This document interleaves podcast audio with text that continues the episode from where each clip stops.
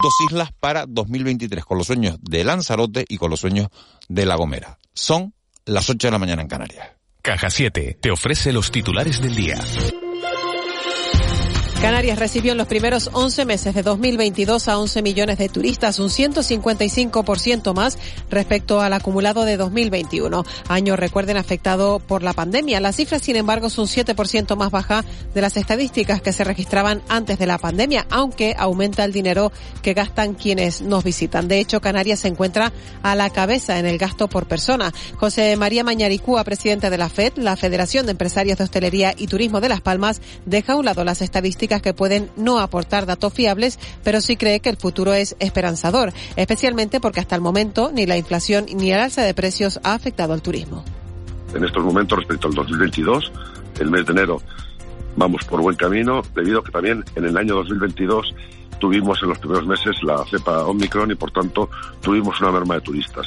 Vemos como no nos está afectando de momento esa recesión en Europa, no está afectando el incremento de precios, no está afectando el, mayor coste de las hipotecas, no está afectando la decisión de viaje de nuestros turistas y por tanto eh, vemos que los datos en estos momentos son positivos y vemos con esperanza el futuro. Mientras los ayuntamientos de Canarias afrontan con ilusión el nuevo año, pero con la incertidumbre siempre presente, la alcaldesa de Candelaria y presidenta de la FECAM, Mari Brito, ha explicado en De la Noche al Día que a pesar de que no se han cumplido los peores augurios económicos de final de año, sí existen problemas que han ralentizado el desarrollo de los municipios. Por un lado, la paralización de la obra pública y la revisión de contratos por el alza de los precios. Por el otro, el incremento del gasto energético o el nuevo impuesto a los residuos ha sido algo que, bueno que luego ha salido porque ha tenido que revisar y volver a licitar, pero ha sido quizás un retraso en gestión por parte de los ayuntamientos cuando cuando veníamos de dos años en los que como digo hubo bastante parálisis en, los, en los procedimientos administrativos. Luego también el incremento de los precios sí nos ha afectado en el consumo eléctrico, en el suministro. Ahora habrá que revisar contratos y es una de las preocupaciones que también tienen los alcaldes. Pero hoy la noticia del día es que los Reyes Magos de Oriente llenan de ilusión todos los rincones de Canarias por tierra, mar y aire. Los Reyes llegarán de todas las maneras a las ciudades de las islas para llenar de regalos a los más pequeños. En Santa Cruz de la Palma, su alcalde Juan José Neri recuerda que la cabalgata empezará a las 7 de la tarde, un poco, un poco antes, a las 5, arranca la comitiva en Puerto del Rosario, en Fuerteventura, según explica su alcalde Juan Jiménez. Les escuchamos con esa culminación de ese auto de Reyes Magos con la cueva de Carías, que fue donde se ubicó el primer ayuntamiento de la, de la isla de La Palma, donde celebrábamos antiguamente por todos estos, todos estos actos y la verdad que estamos pues ilusionados por, por volver a la calle. Es un día de, de mucho movimiento comercial en el que se ultiman regalos y, y muchos comercios están abiertos hasta esa hora, incluso un poquito más tarde. El comercio local lo, lo agradece. Y fuera de Canarias, los 27 pedirán a todos los pasajeros que salgan de China hacia los Estados miembros de la Unión Europea una prueba negativa de COVID realizada no más de 48 horas antes de la salida del país. Realizarán antes de aguas residuales en aviones y aeropuertos y también pruebas aleatorias a la llegada a la Unión ante la flexibilización de las restricciones de viaje por parte del gobierno chino a partir del 8 de enero. Así lo han señalado la declaración institucional de la presidencia sueca del Consejo tras la reunión mantenida este miércoles. En Caja 7 valoramos a esas personas que lo dan todo por sacar su vida, negocios y sueños adelante. Con un plan para que solo te preocupes de lo importante. Seas joven, autónomo, tengas nómina o pensión. Para hacerlo fácil, ya estamos nosotros. Consulta condiciones en cajasiete.com. De la noche al día, Canarias Radio.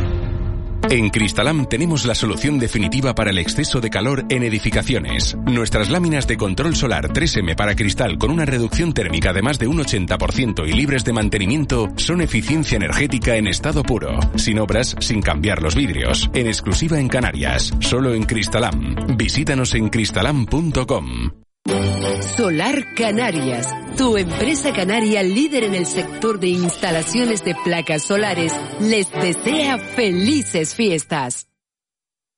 De la noche al día, Miguel Ángel Dasguani. 8 y 4 minutos de, de, la mañana de este lunes 5 de enero. Saben ustedes que estamos haciendo repaso de cómo ha sido el 22 en cada, el 2022 en cada una de las islas y qué sueños tiene cada isla para 2023. Hemos ido hablando a lo largo de, los últimos días con los presidentes de, de, los distintos cabildos. Nos faltan dos. Uno de ellos es la isla de La Gomera, Casimiro Curvelo. Muy buenos días. Presidente, buenos días a ver si podemos recuperar esa comunicación con Casimiro Curvelo. Se ha cortado la, la, la comunicación. Eh, bueno, eh, La Gomera ha tenido eh, un 2022 intenso y en 2023 no solo están los asuntos políticos, sino que Juanma celebra las fiestas lustrales que serán en octubre.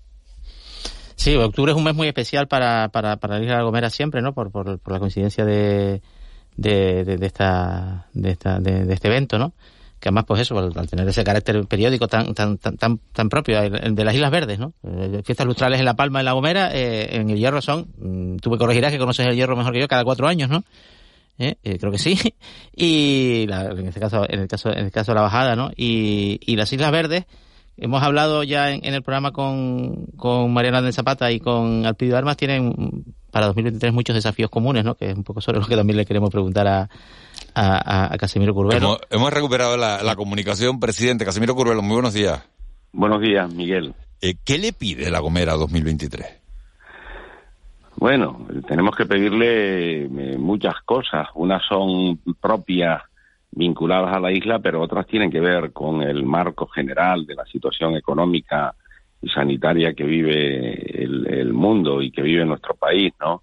Mm, yo le pediría, mm, yo no soy tan egoísta a la hora de pedir esas cosas para este año.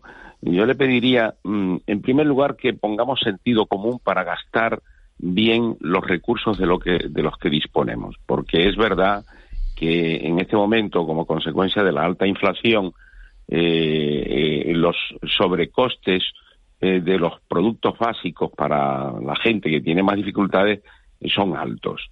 ¿eh? Mm, se están adoptando medidas. Hay una, una decisión en este sentido que es muy positiva y es que todas las administraciones públicas el 1 de enero eh, eh, eh, tienen sus cuentas ya aprobadas. El Estado, la comunidad autónoma, el Cabildo de La Gomera, los Cabildos Canarios, Ayuntamiento. Y eso es bueno porque hay recursos disponibles eh, con fines y objetivos concretos.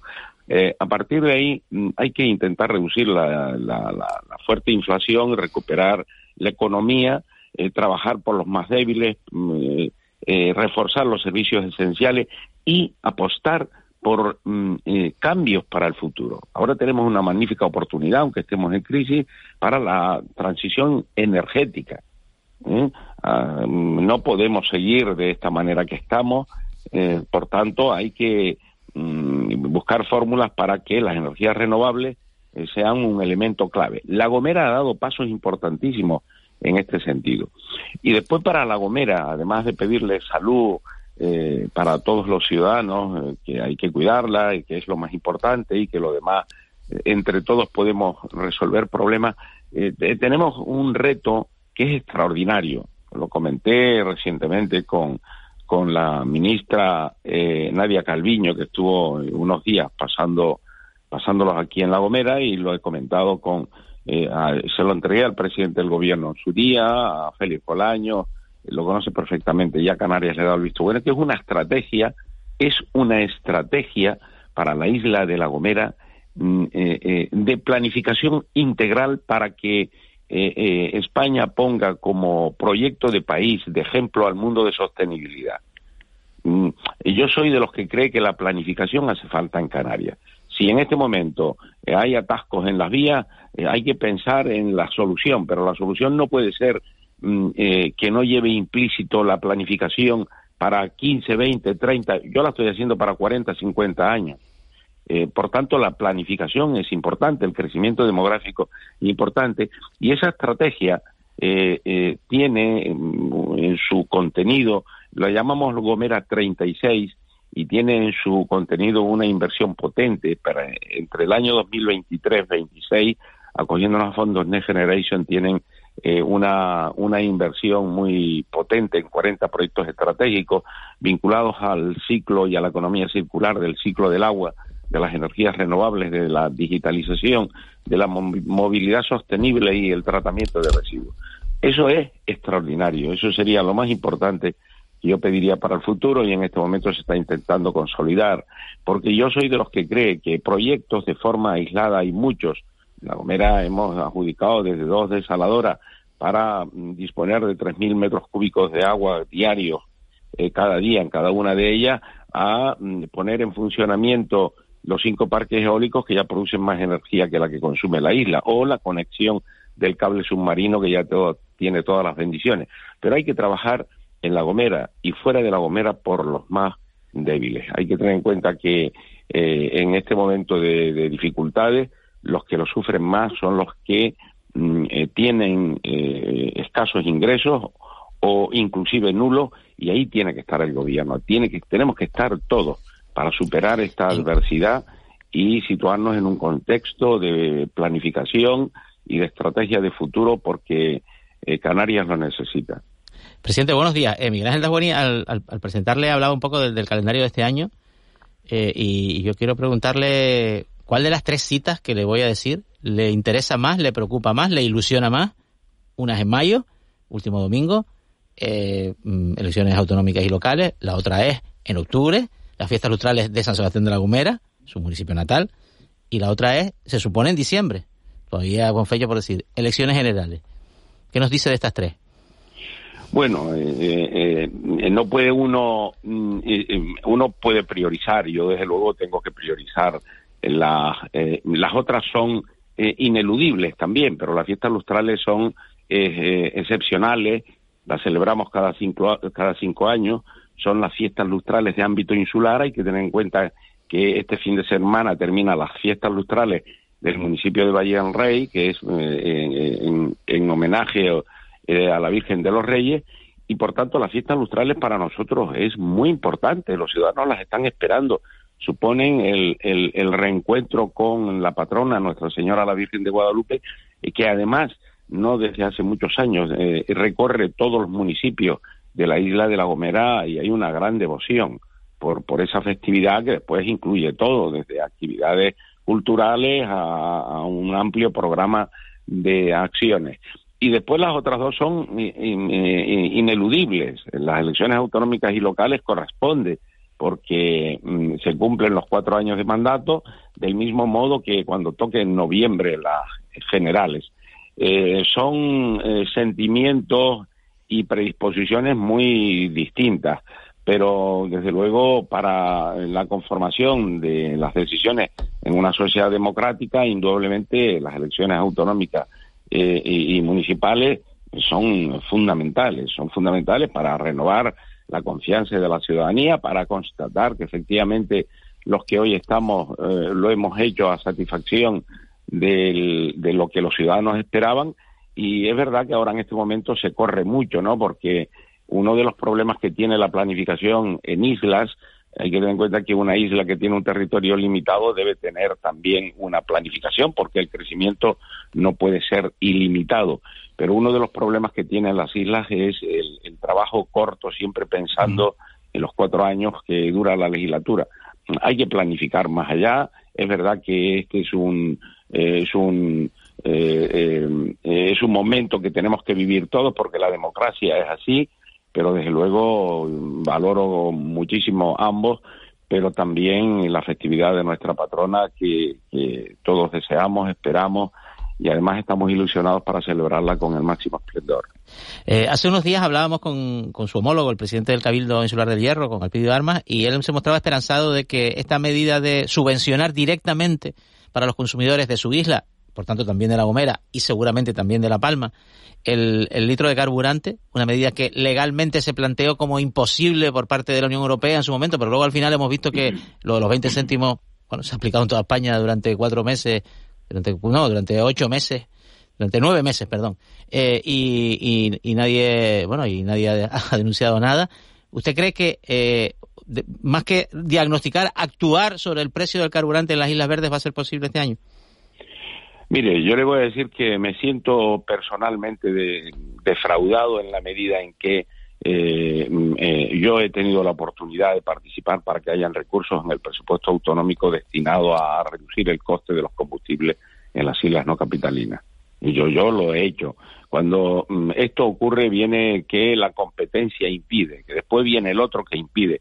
Yo me siento defraudado en ese sentido. Por tanto, como quiera que no estaba en el pacto de gobierno, en esta legislatura, una medida tan potente como la que yo planteé, que anuncié, inclusive tramité, pero la dejé congelada, que es eh, eh, un proyecto de ley eh, para reducir la fiscalidad en el tramo autonómico del IRPF a las personas que lo necesitan y también a empresas. Esto no puede continuar así, no puede continuar. O sea, hemos visto, estamos peleando porque el coste del combustible en aquel momento era alto en islas como La Gomera, el Hierro, La Palma, porque esto lastra el crecimiento económico, no digo ya el crecimiento, el poder mantenerse abiertas algunas empresas.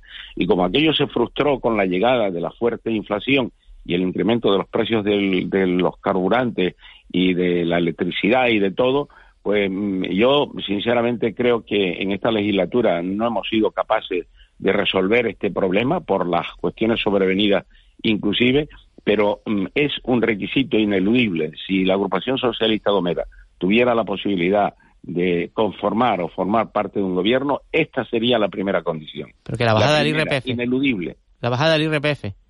La bajada del IRPF y la cooperación con las empresas en los términos que podamos hacerlo y pactarlo. Canarias no puede seguir creciendo en dos velocidades. No puede seguir de ninguna de las maneras porque es que una isla como La Gomera o como el Hierro, La Palma, que no pueden, el Hierro con los habitantes que tiene, la dimensión potencial de consumo no llega. Miren, y le voy a poner ejemplos, porque nosotros hacemos, el Cabildo de La Gomera ha sido una tarea extraordinaria, no porque yo sea el presidente del Cabildo, nosotros pusimos en marcha un bono, un bono mm, eh, eh, comercio, que eh, dispusimos de 400.000 euros y ese bono tenía la posibilidad de adquirir un máximo hasta 20 bonos donde subvencionábamos el 50% del coste en cualquier comercio que se adhiriera. Pues mm, eh, agotamos hasta un máximo de 12.000 euros y los agotaron en muy pocos días los ciudadanos de la isla comprando en su isla. Son medidas. Y claro, lo que nosotros no podemos es articular medidas más allá de las que eh, mm, eh, tienen carácter estructural para el conjunto de las islas eh, verde. Y aquí el gobierno tiene que ser consciente. Yo sé que a veces, mm, en fin, eh, lo comparten unos u otros no, pero esto tiene que resolverse así. Canarias es una y tenemos que crecer en igualdad de oportunidades. Y hoy no hay igualdad de oportunidades para los ciudadanos que viven en las Islas Verdes, porque no pueden sostener su economía. Un estudiante tiene mm, eh, todo, un coste mayor que cualquier otro estudiante de, de cualquier punto de la geografía de esta provincia, ¿no? y así sucesivamente. Pero bueno, yo espero que esto se pueda arreglar y se pueda arreglar y yo espero que haya eh, que haya capacidad de, negociación, de diálogo y de consenso para sacarlo adelante. Ya hay algún precedente. Es lo que se está haciendo de forma extraordinaria para La Palma, pero en este caso en la parte del, del tramo del de, IRPF dependiente del Estado. Eh, señor Curbelo, eh, el otro día leíamos unas declaraciones suyas reclamando más policía autonómica para La Gomera. ¿Hace falta? Indudablemente, pero además no solo hace falta, porque entre otras cosas sería injusto. Mire, en la policía autonómica la pagamos todos los canarios, ¿sí o no? Sí, la pagamos todos los canarios. ¿Hay policía autonómica en La Palma, mm, en La Gomera, El Hierro? No, la policía autonómica va de forma eh, eh, esporádica, de forma eh, que se necesita un servicio y lo prestan. Entonces, yo lo que estoy planteando es decirle, miren, como quiera que nosotros somos canarios y tenemos igualdad de derechos y oportunidades, debemos tener las mismas, que la Policía Autonómica, que es de todos, que la pagamos todos, que haya una pequeña unidad que, que, sea operativa en la isla de La Gomera. Eso no es pedir, tiene una lógica aplastante lo que estoy diciendo. Eso es pedir algo razonable y mucho más teniendo en cuenta, hay que tener en cuenta que la administración pública... Eh, eh, Pero no tiene que ver con que haya subido la inseguridad. No, no, no tiene nada que ver. Tiene que ver en todo caso con la escasez de policías locales en los ámbitos municipales. Eh, es verdad que en, en, eventos, ahora en Valle Gran Rey, para la, determinados actos de la festividad de la Virgen de los Reyes, que es fiesta lustral, la octava fiesta lustral en el municipio, eh, mm, eh, vino una, una brigada o como se llame, un, un conjunto de agentes para ayudar a, a cooperar en el orden público, en fin y lo propio, pero debe hacerse de forma estable, porque es que si no, es que eh, no nos damos cuenta que las islas capitalinas... ¿y no, sería, mejor contratar policías locales entonces, señor Curvelo, más que... Más que... También, también, pero mm, eh, ambas cosas tienen que ser compatibles. Mire, en islas como La Gomera o El Hierro no hay ni policía autonómica, ni policía nacional, eh, solo hay Guardia Civil, que además hace una tarea extraordinaria, hay escasos policías municipales, pero esto ocurre en La Gomera, en El Hierro y en todos los lados la administración pública responde de una forma mucho más lenta, por razones diversas. Yo creo que hay que hacer una reforma desde la administración pública, que no se quiere hacer porque todo el mundo, eh, pues cuando son millones y millones de funcionarios los que hay, eh, y, fíjense que yo quiero lo mejor para los funcionarios. De hecho, nosotros tenemos el convenio mm, eh, mejor, el mejor convenio que hay en cualquier ámbito territorial de nuestro país. O sea, pero tenemos que ser equilibrados, tenemos que ser justos, tenemos que eh, repartir eh, la riqueza, tenemos que ayudar a construir una Canarias de igualdad de oportunidades. Eh, y, por supuesto, si queremos hacer eso, pues tenemos que hacerlo también con la Policía Autonómica. Casimiro Curvelo, presidente del Cabildo de La Gomera, muchísimas gracias por, por habernos atendido esta mañana, que tenga usted un muy feliz Día de Reyes y bueno, y que le dejen todo lo que pide para este 2023. Muchísimas gracias, Miguel Ángel, también para ustedes, que los reyes os den salud en primer lugar y después todas las cosas que eh, yo creo que no las habéis escrito, pero bueno, que, habéis pedido. Salud y almogrote. O las que, llegan de sorpresa. Salud y almogrote. ¿Eh? Salud y almogrote. Ah, salud y almogrote. Bueno, eso viene bien, por eso eh, crea estímulos de fortaleza física. Así que mm, eh, que tengan felices reyes y que tengamos salud todos. Muchísimas gracias. Gracias, presidente. Buen día. Buen, buen día. Bueno, 8 y 21, 8 y 22 prácticamente ya de este, de este 5 de, de enero. Eh, nos vamos casi de punta a punta del archipiélago, de La Gomera nos vamos hasta, hasta Lanzarote. Allí está esta mañana Loli Corujo, presidenta del Cabildo de Lanzarote. Señora Corujo, muy buenos días. Hola, muy buenos días. Eh, feliz año, lo primero de. Lo igualmente, igualmente para todos. ¿Qué balance hace eh, como presidenta del Cabildo de Lanzarote de este 2022 que acabamos de, despedir y qué le pide a 2023? Bueno, yo creo que el primer balance que haría es la vuelta a la normalidad. Creo que es eh, hace apenas un año. en estas fiestas, precisamente, lo que le, el mensaje que le trasladábamos a la ciudadanía era prudencia que se cuidaran mucho porque todavía teníamos eh, muy tensionados los hospitales y, y, desgraciadamente veíamos cada día como familias perdían a sus seres queridos fruto de la COVID-19, de la pandemia que nos tocó afrontar y lidiar. Ese es como el primer mensaje, porque tenemos afortunadamente el, recuerdo parece lejano, pero fue hace apenas un año. Y en segundo lugar, eh, visto también eh, el análisis que haría del 2022, cómo nos encontramos en un cero turístico y cómo en apenas un par de meses Canarias y especialmente la isla de Lanzarote y Fuerteventura eh, sufrieron muchísimo, fueron las islas que más sufrieron, pero también las que antes se recuperaron, porque son las islas con mayor dinamismo económico quizás por su población y por su dependencia, que es el análisis que también habría que ser casi total del sector servicio y turístico.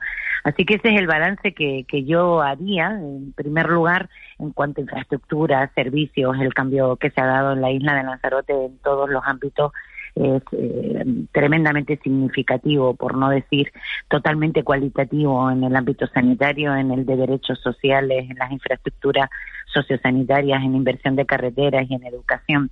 Pero me quedo con eso, con la vuelta a la normalidad, con la capacidad de resiliencia y resistencia que ha tenido nuestra tierra especialmente en la isla de Lanzarote, y cómo fuimos capaces de revertir aquellos números que parecía absolutamente impensables y ese es un dato que, en mi opinión, debemos tener muy presente con todo lo que ha venido posteriormente. Presidenta, muy buenos días. En Canarias hay un debate que tiene que tiene un poco una lectura diferente en función de la isla sobre la que hablemos, sobre el crecimiento poblacional. Y Lanzarote es aquellas en las que, bueno, pues el, propio dinamismo de la economía, básicamente, impulsa el incremento del crecimiento de población. Hasta el punto de que hay voces que, un poco contrapuestas en su isla, unas que dicen que hacen falta más infraestructuras, más carreteras para empezar, otras que, al contrario, hay que tomar medidas de contención del crecimiento hasta de, vamos a decir, de limitación de la población, aunque sea a través de medidas económicas. ¿Usted con qué carta se queda y cuál es su propuesta? Bueno, en primer lugar, eh, Canarias en sí misma y cada una de las islas tiene su propia singularidad y yo creo que eso eh, ha estado más que debatido en todos los ámbitos cuando hablamos de territorio, cuando hablamos de capacidad de carga, cuando, que es lo, que acabas de citar, cuando hablamos de infraestructuras o de servicios. Eh, efectivamente tenemos un modelo totalmente distinto, el de la isla de Lanzarote, con el que puede hacer en el conjunto de, del archipiélago. Por ejemplo, si hablamos de las Islas Verdes, pues tienen un problema de crecimiento, me refiero demográfico, eh, podríamos denominar eh, como a brocha gorra mm, lo que reivindican en otras eh, provincias en nuestro país de la España vacía, ¿no? Sin embargo, en Lanzarote y Fuerteventura han vivido un crecimiento importantísimo en apenas 25 o 30 años.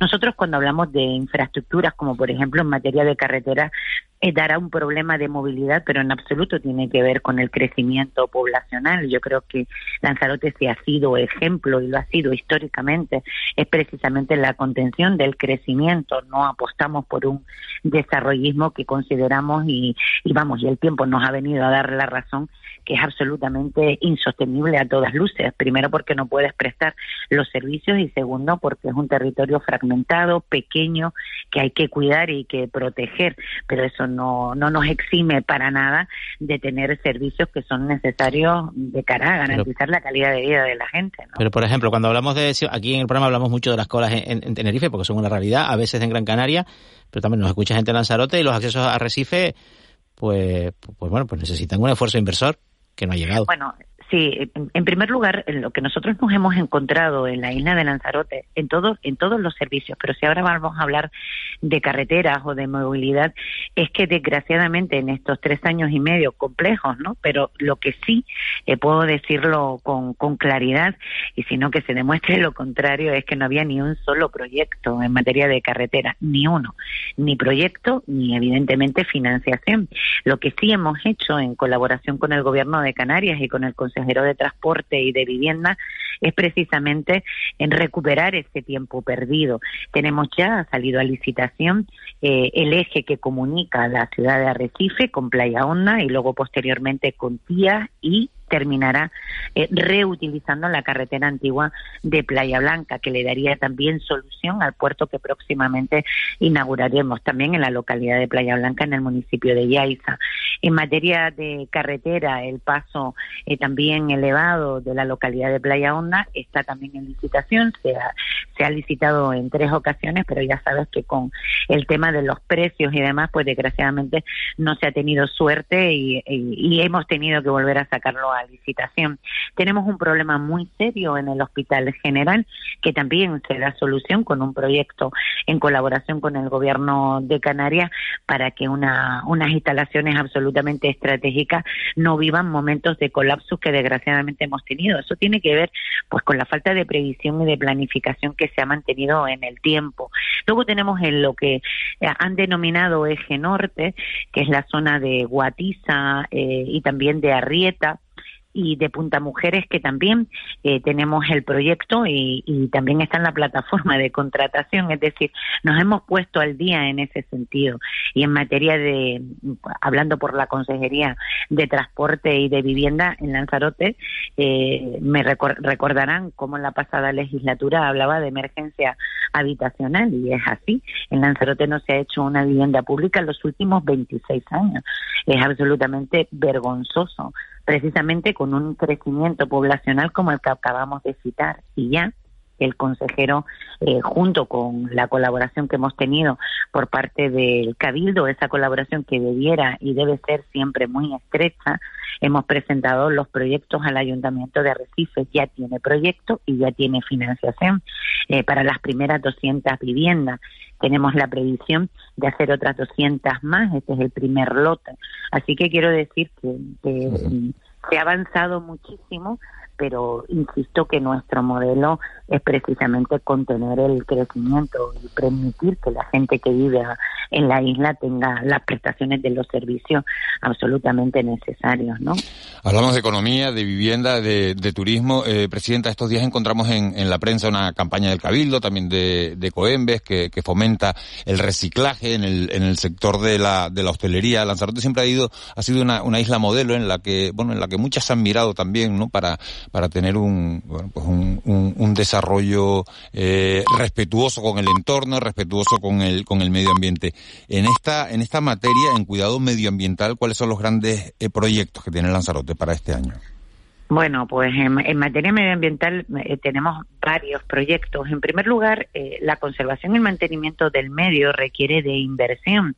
Eh, en cuanto a la planta de compostaje, son en torno a unos 12 millones de euros que ya está el expediente en contratación, que es una de las asignaturas que teníamos pendientes y todo lo que tiene que ver en el ámbito de la economía circular.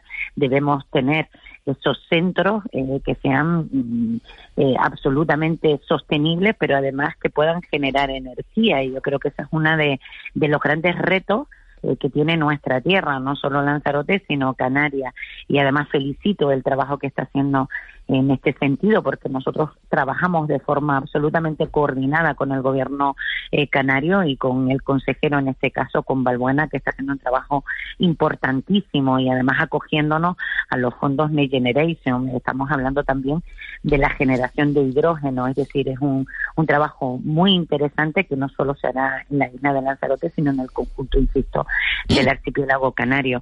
Ahora tenemos un proyecto muy interesante, que es un proyecto modelo, mm, que se va a trasladar al conjunto de las islas y es, eh, si hablamos de Lanzarote, pero también si hablamos del conjunto de Canarias, hablar del palmeral yo creo que era una asignatura pendiente. Saben que la biocalandra ha hecho un daño importantísimo y en el entorno del paisaje y de la protección, entender Lanzarote sin entender las palmeras eh, sería absolutamente impensable. Esa es eh, nuestro, forma parte de ese jardín que tenemos y que lo conforman las palmeras.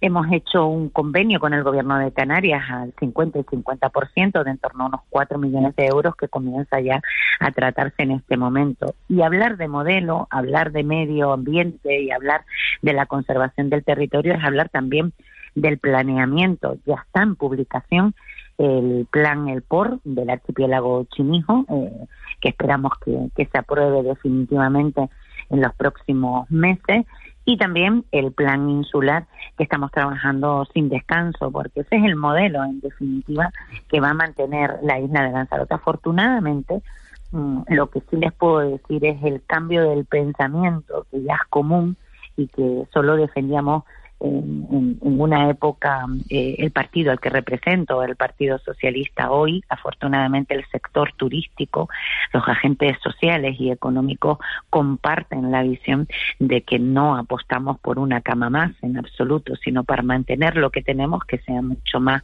eh, que seamos capaces de mejorar la oferta complementaria y algo que es básico y esencial, eh, debemos apostar por un turismo de mayor calidad, ya se está viendo los frutos del trabajo promocional que se ha hecho de diversificación de los mercados turísticos y que la gente que viva en Lanzarote, pues que vivan en mejores condiciones. Y eso sin duda ha habido un cambio significativo. En primer lugar, la reforma laboral. Hoy los trabajos, eh, el trabajo en Lanzarote, los nuevos contratos son indefinidos prácticamente en el 80% de ellos y al mismo tiempo el incremento hasta en tres ocasiones del salario mínimo interprofesional. Eso ha sido clave en la mejora de, la calidad de vida de la gente de Lanzarote y, por supuesto, de Canarias y del conjunto del país. Eh, una pregunta rápida, Presidenta. Eh, antes usted hablaba de vivienda. ¿Cuántas viviendas públicas van a dejar ustedes iniciadas, planificadas, terminadas? Entiendo que ninguna. Porque, claro, la demanda de vivienda en Lanzarote tiene una tensión terrible. Terrible, sí. Bueno, pues eh, ya se han presentado los proyectos. Esto es lo de siempre. Es decir, eh, hemos escuchado en tantísimas ocasiones hablar de la vivienda pública y insisto que, la legislatura pasada reiteraba este asunto en el Parlamento Canario y, nos daban información que no era la correcta. Ni, ni teníamos la cesión del suelo, ni estaban los proyectos y mucho menos estaba la financiación. Hoy tenemos proyectos y tenemos financiación. Es decir, si tenemos financiación y proyectos y ya están presentados en el Ayuntamiento de Arrecife, lo que falta es la adjudicación, pero ya no es una asignatura pendiente. Ya estamos dando respuesta a una demanda absolutamente justa que ha tenido la sociedad lanzaroteña. Es como el búnker sanitario. Eh, cuando hablamos de la radioterapia, mm, recuerdo la pasada legislatura de hacer una presentación eh, ante todos los medios de comunicación de, que el búnker ya tenía proyecto y tenía financiación y desgraciadamente nos encontramos con que ni había proyecto ni había financiación. Y hoy puedo decir que en el año 2023 la gente, los ciudadanos y ciudadanas de Lanzarote enfermos oncológicos podrán tratarse en la isla sin necesidad de trasladarse al hospital de, referencia, que en este caso es el Negrín, eh, como la hemodinámica para poder hacerte un cualquier tipo de intervención cardiológica como puede ser un, un cataterismo también teníamos que trasladarnos y en los próximos meses estará en pleno funcionamiento la hemodinámica la ampliación del hospital. Eh, general era otra de las demandas que teníamos y ya está resuelto, es decir, la ampliación del centro de salud eh, de Taiche, de la ampliación del centro de salud de Playa Blanca o el nuevo centro de salud de Playa Honda ya es una realidad. Exactamente igual que cuando hablamos de la salud mental, que afortunadamente ya está en el debate político y está en la agenda política. Quiero felicitar el trabajo que ha hecho el consejero de Sanidad, Blas Trujillo, también en este campo, en Lanzarote, que le ha devuelto, eh, ha, ha devuelto lo que, lo que hemos venido exigiendo durante todo este tiempo eh, eh, en un tiempo récord. Y además hemos incluido psicólogos clínicos en los centros de salud. Eso me parece también algo importante importantísimo. En Lanzarote hoy tenemos más de 575 trabajadores sanitarios más que en el año 2018. Quiero decir con esto que estamos avanzando a forma de una forma muy acelerada, pero que era absolutamente necesaria. Estaba muy abandonada la isla en materia de infraestructuras y de servicios básicos. Loli Corujo, presidenta del Cabildo de Lanzarote, muchísimas gracias por haber estado en la sintonía de Canarias Radio esta mañana, por haber estado en este programa de la noche al día y todo lo mejor para, para 2023, que, que le pongan todo lo que ha pedido los Reyes. ¿Ha pedido mucho? Bueno, lo, más importante, bueno, yo no, eh, esto parece no como, como la frase que, que siempre utilizamos, ¿no? Pero lo más importante evidentemente es la salud y, bueno, algún detalle siempre será bienvenido. Lo que ya, para este año es que lo que estamos viviendo en esta guerra terrible de Ucrania y Rusia se llegue a una solución eh, lo antes posible. Sería sería sería un excelente un excelente regalo de, de Reyes. En pleno siglo XXI estemos eh, perdiendo la vida en reivindicaciones que son absolutamente absurdas y absolutamente incomprensibles. Es decir, la paz y por supuesto la salud para todos. Eso es lo que nos deseamos. Seguro que la inmensa mayoría de la sociedad. Pues nos quedamos con, con eso. Loli Corujo, muchísimas gracias. Buen día. Gracias a ustedes. Buen día. 8 y 37. De la noche al día, Canarias Radio. En McDonald's hemos cambiado nuestra Big Mac, cuarto de libra, cheeseburger y McRoyal. Cierto, eran inmejorables, pero tranquilos, que ahora saben aún mejor, porque son más calientes, más jugosas y más sabrosas. Y además, están recién hechas para ti. El sabor de siempre, ahora como nunca. El 28 de mayo es día de elecciones. Si resides en España y eres nacional de otro estado de la Unión Europea o de un país que haya suscrito acuerdo de reciprocidad, puedes votar en las elecciones locales. Para ello debes figurar en el padrón municipal y manifestar la voluntad de votar. Consulta en tu ayuntamiento y sigue las instrucciones enviadas por la Oficina del Censo Electoral. Encontrarás toda la información en el 900-343-232. Ministerio del Interior. Gobierno de España. Tu hija Carmendelia me acaba de mandar un mensaje aquí al móvil. ¿Y qué te dice? Me mandó un machango riéndose. ¿Con la cabeza redonda? ¿Eh? Eso es que fue al baño barato. A mí siempre me lo manda cada vez que va porque se asombra con los precios del baño barato. Pues le voy a mandar otro machango riéndose para que sepa que también puede ir de visita a la web elbañobarato.es. ¿Aún no sabes qué es Mercarte? Si quieres conocer la creatividad y el talento joven de la isla, este es tu lugar. Fotografía, pintura, ilustración, escultura y mucho emprendimiento. Apoya la innovación y acércate al mercado de jóvenes creadores desde el 21 de diciembre hasta el 8 de enero en la Universidad Europea de Canarias, en la Plaza del Chicharro. Descubre las nuevas generaciones del arte en mercartejoven.com. Cabildo de Tenerife. Tenerife Joven y Educa. Universidad Europea. El 9 por 7. Ay, no hay forma de que mi hijo y yo nos aprendamos las tablas de multiplicar. ¿Pero no has ido a Jugueterías Leifer? Es una tienda diferente, no es una más. Allí encontrarás muchos juegos para aprender matemáticas, ciencias, lengua mientras se divierten. Vamos, sacamos las mejores notas y nos lo pasamos genial. En Leifer, aprender es divertido. Ven a conocer los juegos para reforzar su conocimiento. Lifer, juguetes para crecer, juguetes para vivir. Lifer.es De la noche al día, Miguel Ángel Dasguani. El mentidero.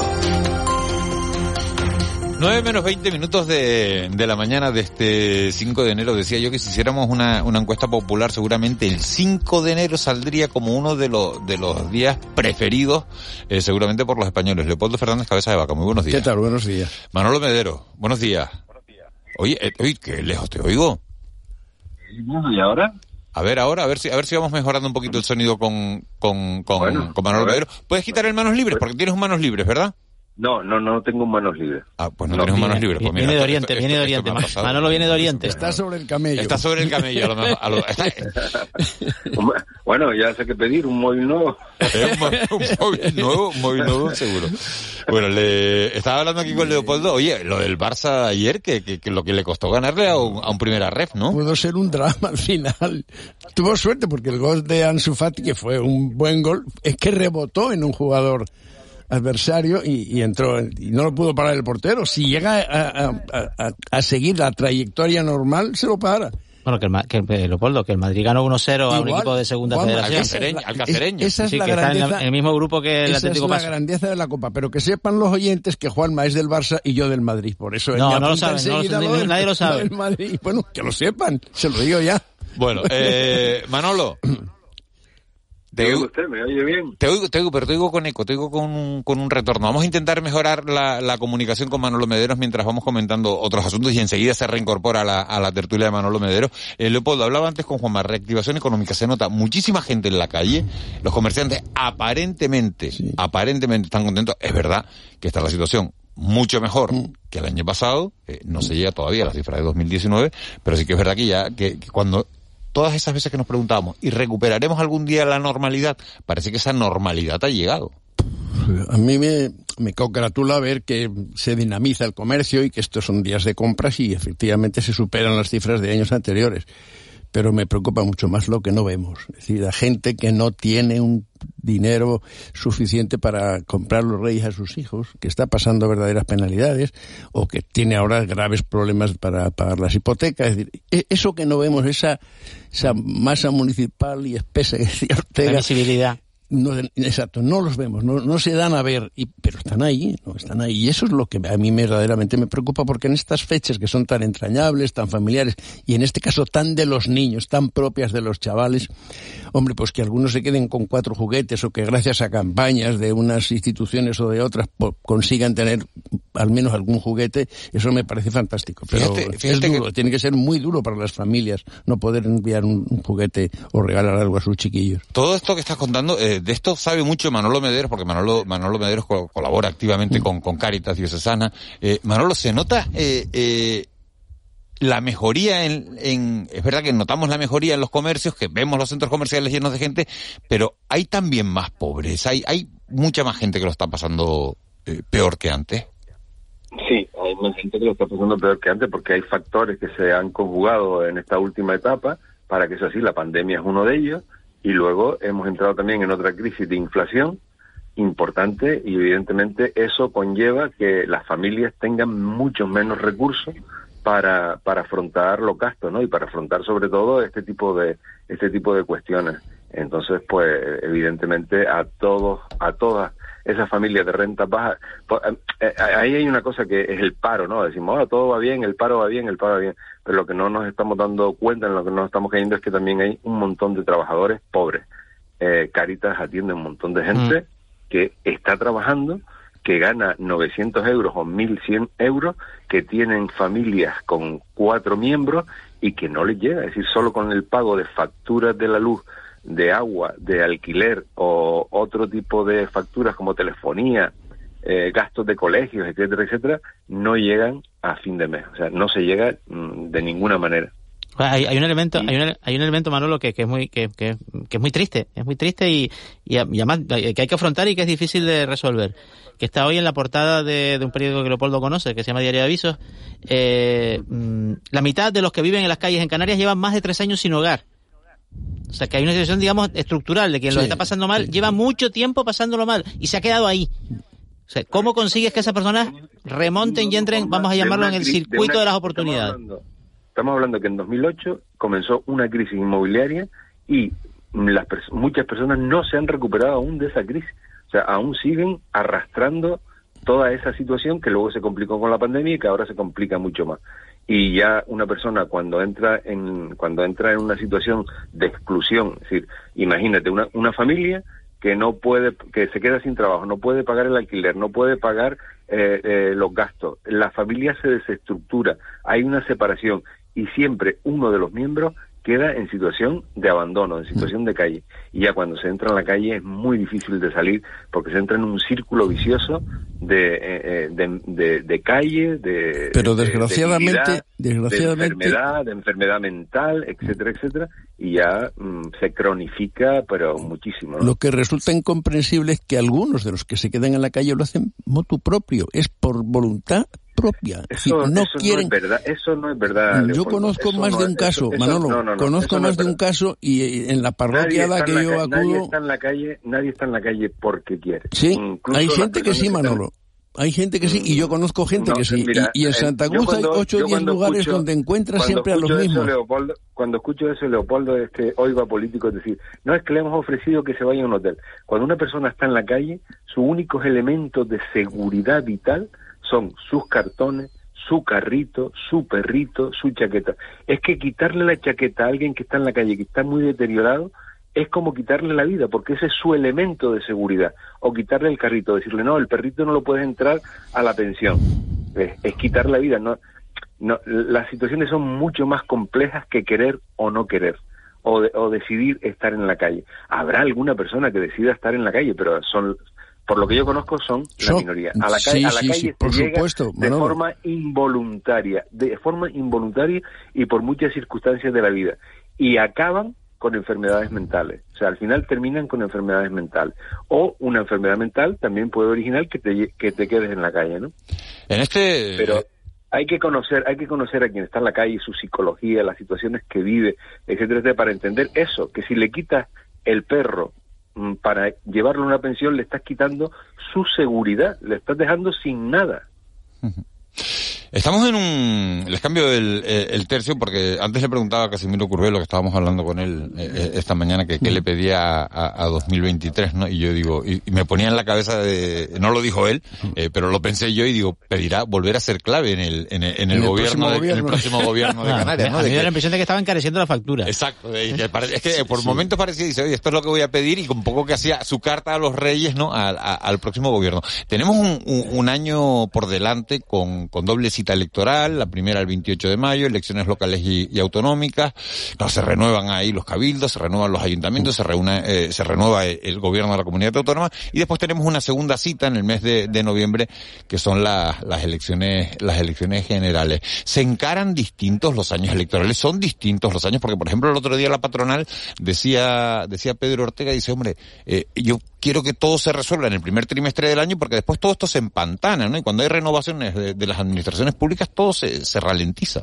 Es que me da la impresión de que, no sé si nos pasa solo a nosotros o a nosotros y a los italianos, pero es que parece que estamos en campaña electoral permanente. Cada cuestión que se debate o que se critica de, del que está, de quien está en el poder es con fines electoralistas. Decir, hemos adelantado las elecciones municipales desde hace meses y no digo la general, la general sí es una cosa asombrosa. Todo se hace, o casi todo, en clave electoral. Los movimientos actuales, por ejemplo, del Partido Popular en Bruselas, pues para intentar aislar al PSOE, no digo que internacionalmente, pero sí en Europa, con el tema de la, de la justicia. Pues yo creo que eso responde más que a un interés general que sabe que no va a lograr el PP y que tampoco está en línea con todos los países europeos. Sí, con una mayoría, pues se está haciendo, a mi juicio, en clave electoral. Y yo creo que eso es malo. Pero le permite, pero le permite llevar la iniciativa en este asunto. Sí, Juanma, pero es... los, más, en más en los años electorales eh, hay una cuestión de comunicación política que no es si consigues que se hable de lo que te interesa a ti. Claro, te colocas en la posición donde el adversario se ve obligado a hablar de tu tema y ahí está, está, está un poco es lógico, este ardid del Partido Popular. Las de... oposiciones siempre tratan de contrarrestar los efectos propios Claro. del gobierno que además los favorecen porque es que el que tiene la iniciativa política, el que propone las leyes, el que hace una Porque el serie... concepto este de despolitizar la justicia, tú lo dices así como como como como eslogan, como y suena bien. Sí, claro, pero es que, es que es lo que hay que hacer, despolitizar la justicia. Es un poder independiente del poder ejecutivo. Y aquí de lo que se trata es de concentrar demasiado poder en el ejecutivo. Y yo diría que incluso más en el presidente del gobierno. Ha empezado, el año eh, Leopoldo criticando al PP y yo defendiéndolo, ¿eh? Bueno, eso no tiene nada de particular. bien, Es decir, sí. Yo La- trato la verdad de ser, que sí. La- de la ser verdad- la- como te conozco desde hace 30 años, sé que es así. Pero las cosas son como son. A mí, y lo he dicho siempre y no tengo por qué ocultarlo, el señor Sánchez no me parece un político al uso, entendiendo por uso un demócrata de pelo en pecho. Vamos, ¿por qué? Porque lo que trata es de concentrar poder en todos los poderes en sí mismo, incluso los de más allá de su partido y más allá del gobierno. Y yo creo que eso es malo. El poder, la democracia, es contra poderes, contra pesos. Pero comparémoslo, comparemos la situación de España con todo lo dramática que nos puede pasar en el plano político, estamos hablando de política pura, con la, por ejemplo, lo que está viendo Estados Unidos. La gran democracia del La gran mundo. descomposición del Partido Donde- Republicano. claro, donde, donde ahí pasa una cosa muy curiosa, que este- ahí existe la Cámara de Representantes, que es como el Congreso de los Diputados nuestro, donde hay 435 eh, se- mm, señores y señoras, ¿no? Que, que primero eligen al presidente y luego se constituye la Cámara. O sea, mientras no elijan al presidente, no se constituye eh, la ellos todavía no son congresistas. ¿no? Exactamente. Y como los republicanos no se ponen de acuerdo para elegir, a, a ellos han ganado las elecciones, para elegir al presidente del, del- de la Cámara de Representantes, que es el número tres en el escalafón institucional De de, de- de sí. Estados Unidos. O sea, si, si, si, bueno, si murieran el, el presidente y la vicepresidenta, sería el presidente. Sería el presidente en funciones. Sí, sí. como, como no hay, eh, mm, mm, no se constituye. O sea, ahora mismo hay un vacío de poder legislativo porque no se ponen de acuerdo entre ellos. O sea, es una cuestión que no tiene precedentes. Bueno, que hay un precedente ahí fue hace más de 130 años. ¿no? Estamos hablando de, de elecciones del año electoral. Manolo Mederos, ¿qué va a pasar en Canarias? Saca la bola de cristal. Primero, primero quería apuntar una cosa, porque es que hablan, hablan y aquí me dejan, como estoy por teléfono, me dejan aquí en la, Esto es lo que tiene, Esto es lo que tiene, abandonado en, las- en las medianías. No, la política española, yo, los tintes dramáticos que le queremos dar no son ciertos. Sino, la política española, si comparamos la política española con lo que pasa en Inglaterra, lo que ha pasado en Francia y en otros países de, Europa o en Estados Unidos, que ahora mismo lo apuntaba Juanma, la política española no es dramática. La política española, le- es- de las urnas salió lo que salió, eh, los partidos políticos constituy- se constituyen para obtener el poder, el PSOE lo ha logrado con esa mayoría y así funcionamos. Es que ah, em, veamos cómo funciona en otros países y esto es lo normal en democracia, esto es lo normal. Eh, ¿Qué va a pasar en las próximas elecciones, Miguel Ángel? El, el, yo creo que el, el campo está muy abierto en este momento para, para definirlo, ¿no? Para, para saber qué va a pasar. Pero evidentemente eh, sí va a haber un importante rebumbio, porque mm, la clave de bóveda, desde mi punto de vista, de toda la cuestión es el bolsillo del ciudadano y, la- y el bienestar del ciudadano. Y cuando eso se ve trastocado, y se ha visto trastocado por una pandemia, y se ha visto trastocado por la inflación, siempre paga el partido que está en el poder. Y eso es una dinámica que se genera. El PP en este Si la momento, oposición eh, hace su tarea, Manolo, que si no la está haciendo, tarea, lo- es lo que iba a apuntar ahora mismo. Están hablando de las PP elecciones el- generales, entiendo. No, cualquiera de las elecciones. No, porque luego la, la- la situación nacional influye muchísimo también en la en las regionales y en las autonómicas y en las municipales. Pero, Lo que pasa es que las eh, municipales digo, son primero. Pero fíjate, sobre eso yo les hago un pronóstico. Yo les hago un pronóstico. Hay acuerdos autonómicos y Canarias es una de las comunidades autónomas que puede estar en ese caldero, que pueden tener acuerdos eh, de, de gobierno, de, investidura, que luego se puedan revertir en función del resultado de las elecciones generales. Porque un cambio en la Moncloa Sí, sí. tiene Puede consecuencias afectar, en cascada. claro que sí. mm. Estoy de acuerdo contigo. Y aquí yo no veo tan claro el triunfo que parece que se da en todas las encuestas de la izquierda en Canarias. Yo no lo veo tan claro, sinceramente. Es más, creo que una vez más Casimiro Curbelo pondrá, como decíamos antes, un altísimo precio, un altísimo precio. Porque se va a dispersar mucho el voto de la izquierda, Manolo, de la izquierda de la izquierda. Yo creo que ahora, en estos momentos me decían el otro día que había 19 partidos que aspiraban que ya habían hablado de elecciones generales. yo creo que eso es un dislate. En Canarias, territorio con dos millones y pico de habitantes, 19 partidos o 19 fuerzas políticas, ¿dónde se dispersa el voto? Ahí, precisamente ahí. Si no hay una concentración con la ley de Don en, en, cartel, es absurdo que, que, se presenten tantos partidos, no van a sacar nada, se van a quitar unos a otros la posibilidad de tener una representación. Entonces, yo veo mal el tema de eso. Las elecciones autonómicas dependen muchísimo del poder municipal de los partidos políticos decir, que eso es una de las ventajas de Coalición Canaria y su permanencia en el poder. En este momento, Coalición Canaria, el poder municipal lo tiene bastante desarticulado. Y lo mismo le pasa al PP, es decir, analicemos qué tiene el PP en Canarias, es decir, el partido que ahora mismo tiene una mayor implantación y que tiene más... El Partido Socialista siempre la ha tenido. siempre, la ha tenido. Más homogénea, Ahora mismo mucho más acentuada y, como dice Juanma, más homogénea.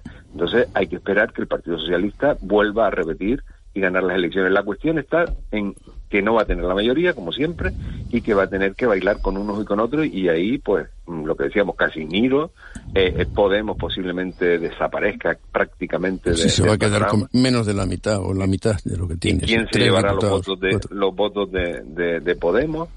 hay factores que van a influir para los pactos posteriores, pero, pero yo creo que no va a variar mucho. Alberto Rodríguez irá con Podemos. No, no, no parece, que Están, parece que están a, la gresca, pero de una, manera además. Por eso, ¿no? Porque es un poco lo que estabas hablando antes, ¿no? Que esa división de la izquierda pues puede al final eh, perjudicar a las dos partes. Todos, A todos, se matan, se matan mutuamente. Exactamente. Pero ¿y qué necesidad, no?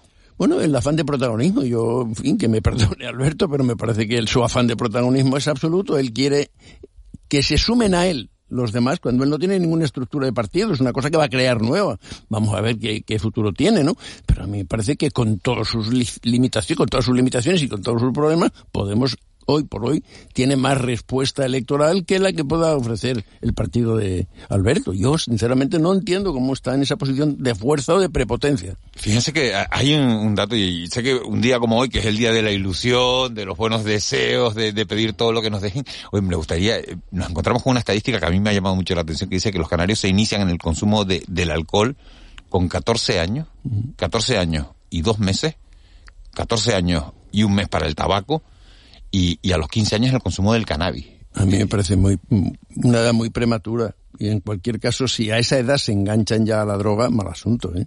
Mal asunto para nuestra juventud y, para todos nosotros, porque al final es una rémora social de enfermedades, bueno, probar, de problemas. El cannabis, probar el cannabis con 15 años no quiere decir que esté, enganchado, enganchado a la droga. Pero si tú no lo pruebas, no te enganchas después. esto es como todo. Esto es cuestión de empezar. Siempre hay una primera vez. Si la primera vez tú cedes... Pero no, no, les asusta puede venir una segunda. De, de, los 14 años, 14 y un mes, 14 años y un mes en el consumo del, del alcohol. pero habría que hacerse una pregunta. ¿Los niños o los chiquillos de 14 años de hoy tienen la misma formación, los mismos conocimientos que los chiquillos de 14 años de hace 20 años. ¿Tienen más? Muchos más conocimientos por eso. Más acceso, a, más acceso al conocimiento. Y más acceso al conocimiento y más acceso a la droga y más facilidades para conocer los efectos de la droga también. Pero a lo mejor eso es lo que menos se tiene en cuenta. También lo, que tengamos en cuenta una cosa, que nosotros también tuvimos 14 años. Sí, sí, claro. Yo a los 14 años no pensaba en drogas, la verdad. Sinceramente. No, no, yo, no, yo, no pensaba, yo no las he tomado, nunca, yo no, las he tomado nunca. Ahora, ahora tengo, no, tengo que... no creo que estemos hablando de, en una mesa de cuatro consumidores, precisamente. No, no, no, sí, ya sé, obviamente no, pero me refiero, por ejemplo, al, al tomar alcohol en carnavales. Eso sí. se pone a mirar, claro, ¿con qué edad? Yo creo que con 14, sinceramente creo que no. Ni con Manolo, Manolo, Manolo, con 16. No, digo que los jóvenes hoy tienen acceso, mucho más acceso que los jóvenes de nuestra época eh, a las drogas, a todo. Es decir, es que, por ejemplo, el, el porno, que es una preocupación enorme que tienen muchísimos padres. Es decir, eh, en internet, sobre todo. En internet. Es decir, eh, las encuestas dicen que a los ocho años los niños se encuentran casualmente en sus móviles o en sus tablets tal, con porno. ¿Por qué? Porque simplemente poner la palabra, y perdón, no sé si es horario, tetas no te aparece la definición de Wikipedia, te aparece el porno. Exactamente. Entonces, pues claro, y eso no hay quien lo controle. O sea, que están, los niños están teniendo acceso a, a, ficciones, a ficciones de drogas, de sexo. Sin embargo, hay muchos padres que, compran no los son móviles. Reales, que no, son reales. Sin embargo, los padres no deben ignorar que los chiquillos pueden ser controlados en sus móviles y suprimidas ciertas palabras, que con lo cual se limita el acceso a determinados temas. ¿Qué es lo que ocurre? que no siempre se hace porque los padres también son muy cómodos y el niño está entretenido con la tablet y está quietito allí horas y horas y el padre ni se mueve. Pero deben saber que una forma de limitar esas cosas es esa. Bueno, nos queda un, minuto de, programa. Hoy es un día muy especial. ¿Qué hacen un día como hoy? Leopoldo, ¿qué haces un día como hoy? Un 5 de enero. Pues nada especial, quizá algunas últimas compras que quedan por ahí en, en forma difusa de no saber qué, pero nada especial. Y luego sí, esperar a los reyes esta noche. Yo soy no, no, vas, a, ver la cabalgata, te das un paseo por, la, no, por, no, porque ya mis hijos son mayores y si lo hacía cuando eran chicos y menos, muchas veces por razones de trabajo, iba mi mujer con ellos, con amigas y demás, ¿no? Se juntaban pandillas de, gente joven, matrimonios jóvenes. Pero, hombre, algo veré por la tele, siempre es bonito ver un poco de aquí y otro un poco de allá. Manolo, ¿haces algo? ¿Te quedas hasta, hasta tarde en la calle? No, no, no, que va. Yo comida familiar, casita, esperar los reyes y, abrir los paquetitos. Juanma. Veo la cabalgata de Las Palmas, cojo el barco y veo la cabalgata de Tenerife. ¿Vas a hacer eso? Voy a hacer eso. Cabalgata doble. te lo cuento. Te, vamos a, poner un, un GPS. Señores, felices reyes a todos. Vamos con las noticias.